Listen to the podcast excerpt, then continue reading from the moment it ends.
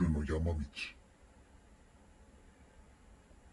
山の上にある大学に通っていた頃の体験談話します。夏か秋くらいの頃、俺は生物を扱う卒業研究でデータが取れずに長引いてしまい、大学初の最終バスにギリギリで乗り遅れてしまった。最寄り駅に部屋を借りていてバス通学だった俺は、仕方がないからしょぼい伝統しかない暗い通学路を徒歩で下ることにした。一応道路は舗装はされてはいるけど、山の中のためあたりは通行人や家はなくて、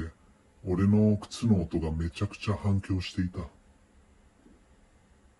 スマホの明かりで道を照らしながらとぼとぼ下山していたら、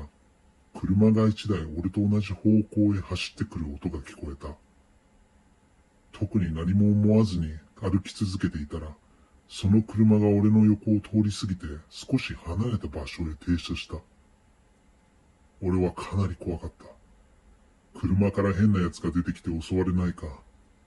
半グレにさらわれたり金を取られないかの心配で走って引き返そうかと足を止めた。クラクションをめちゃくちゃ鳴らされ、わけのわからない怒鳴り声が響いたので、俺は急いで走って引き返した。道の途中で背丈の低いフェンスを見つけたので、すぐさまよじ登って畑っぽい場所へ入りながら、大学の敷地を目指して走りまくった。大学近くの駐車場が見えてきた。あと少しで研究室があるためそこへ逃げようと考えていたら、ちょうど駐車場に男子学生がいた。男子学生に助けを求めて、めちゃくちゃびっくりされたけど、学生証を見せて必死に懇願して、なんとか車の中に避難と、運転での下山を頼むことができた。恥を捨てて必死にお願いしてよかった。別学部の知らない男子学生だったけど、今までの経緯を聞いてくれて、車中で俺が落ち着くまでなだめてくれた。少し落ち着き、車で送ってもらうことになった。あの怖い車がいないかが心配だったので、後部座席に移り、横向きになり、隠れながら運転してもらった。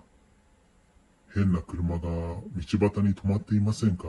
的なことを聞いたが、車どころか人すらいないとのことだった。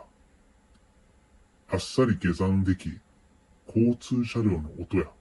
量を見聞きして一安心できた。部屋前まで運転してもらい、男子学生と別れて部屋に戻って即座に寝た。翌日の朝、夜に山中道路で